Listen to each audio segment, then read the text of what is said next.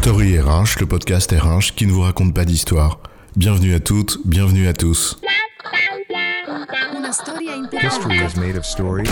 Dans cet épisode, nous allons parler de risque, et notamment nous demander pour quelles raisons cette notion très structurante de la vie des affaires est si étrangement absente des discours managériaux. Mais c'est pas vrai. On nous parle tout le temps du monde VUCA, d'un environnement sans cesse changeant auquel il faut s'adapter en permanence, à la brutalité des crises, tiens comme la Covid par exemple. Le risque, on y est confronté tout le temps, non? Et oui, un contexte de plus en plus contraignant, moins prévisible, plus agressif que par le passé, l'ère du risque, que Bach évoquait déjà dans les années 90, c'est une clé d'entrée très éclairante pour expliquer ce qui structure la vie des affaires.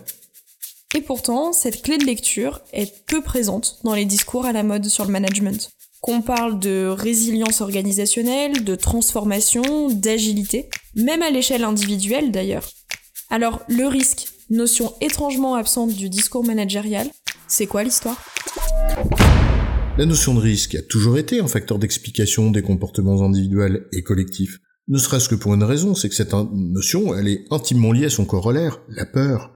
Après tout, qu'est-ce qui nous fait bouger si ce n'est la peur ou le désir? Oui, elle est tout sauf nouvelle, cette notion.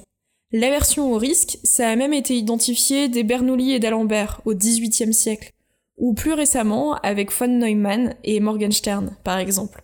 Et cela fait même l'objet d'une discipline à part entière en entreprise, le risk management.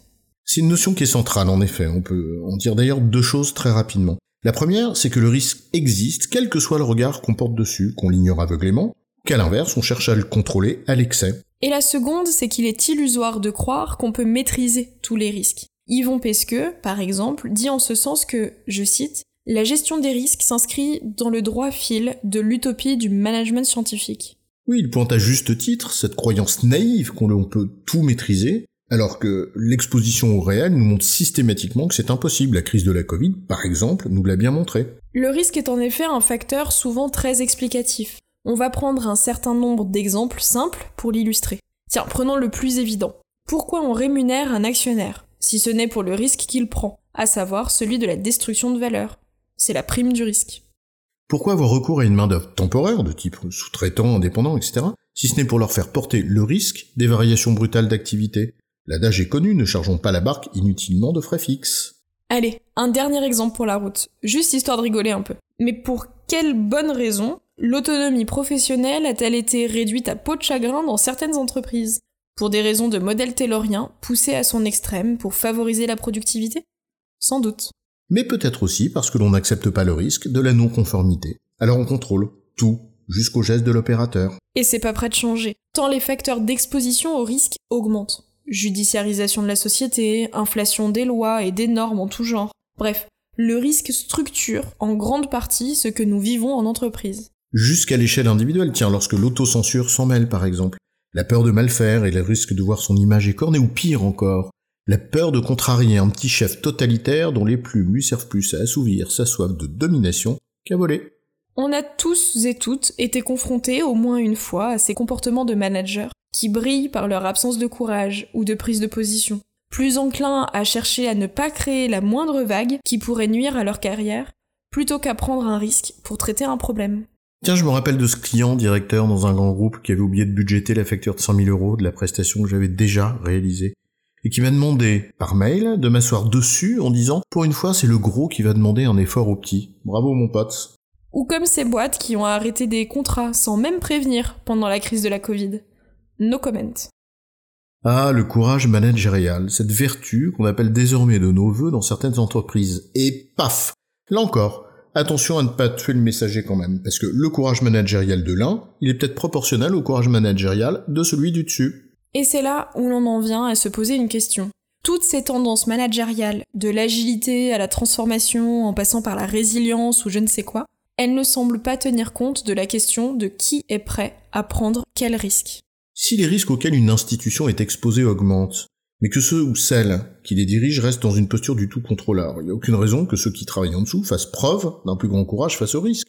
Et sans prise d'initiative, donc prise de risque, pas d'agilité, ni de résilience qui tiennent. C'est tout le paradoxe. On veut des collaborateurs intrapreneurs, mais on n'est pas prêt à prendre le risque qui va avec. Tiens, prends les associés de McKinsey par exemple. Ils affirment qu'il faut, je cite, Arrêtez de développer des stratégies comme si nous connaissions le futur. Ils ont bien raison. Mais dans le même temps, ils prônent in fine l'utilité d'adopter un modèle statistique dont les variables, je cite, expliquent plus de 80% des dérives positives et négatives de la performance des entreprises. En d'autres termes, on agite le spectre du risque pour susciter la peur, et on joue sur la croyance pour se réassurer. Bref, il faut bien vendre. On voit là trois grandes explications à l'absence de cette notion de risque dans le discours managérial contemporain. D'abord, l'utopie de la maîtrise de tous les risques, le sentiment de toute puissance auquel Yvon Pesqueux faisait référence et que tu citais tout à l'heure, et qui est en droite ligne de la culture taylorienne du One Best Way. Ensuite, le fait de faire reporter l'essentiel de la responsabilité du management sur le manager, sans tenir compte des contraintes qu'on lui impose, notamment en matière de conformité. Enfin, les jeux de pouvoir et intérêt individuel qui conduisent à ce que chacun repasse la patate chaude à l'autre. Après tout, autant que ce soit un autre qui prenne les risques à ma place. En résumé, la notion de risque est une clé d'explication de nombreuses choses dans la vie des affaires, mais qui est souvent occultée des discours dominants en matière de management, pour de multiples raisons, essentiellement liées au risque que chacun accepte de prendre. Ou pas. J'ai bon chef? Oui, tu as bon, mais on va pas en faire toute une histoire, ce serait prendre un bien trop grand risque. Story RH, le podcast RH qui ne vous raconte pas d'histoire. Retrouvez tous les épisodes sur storyrh.fr.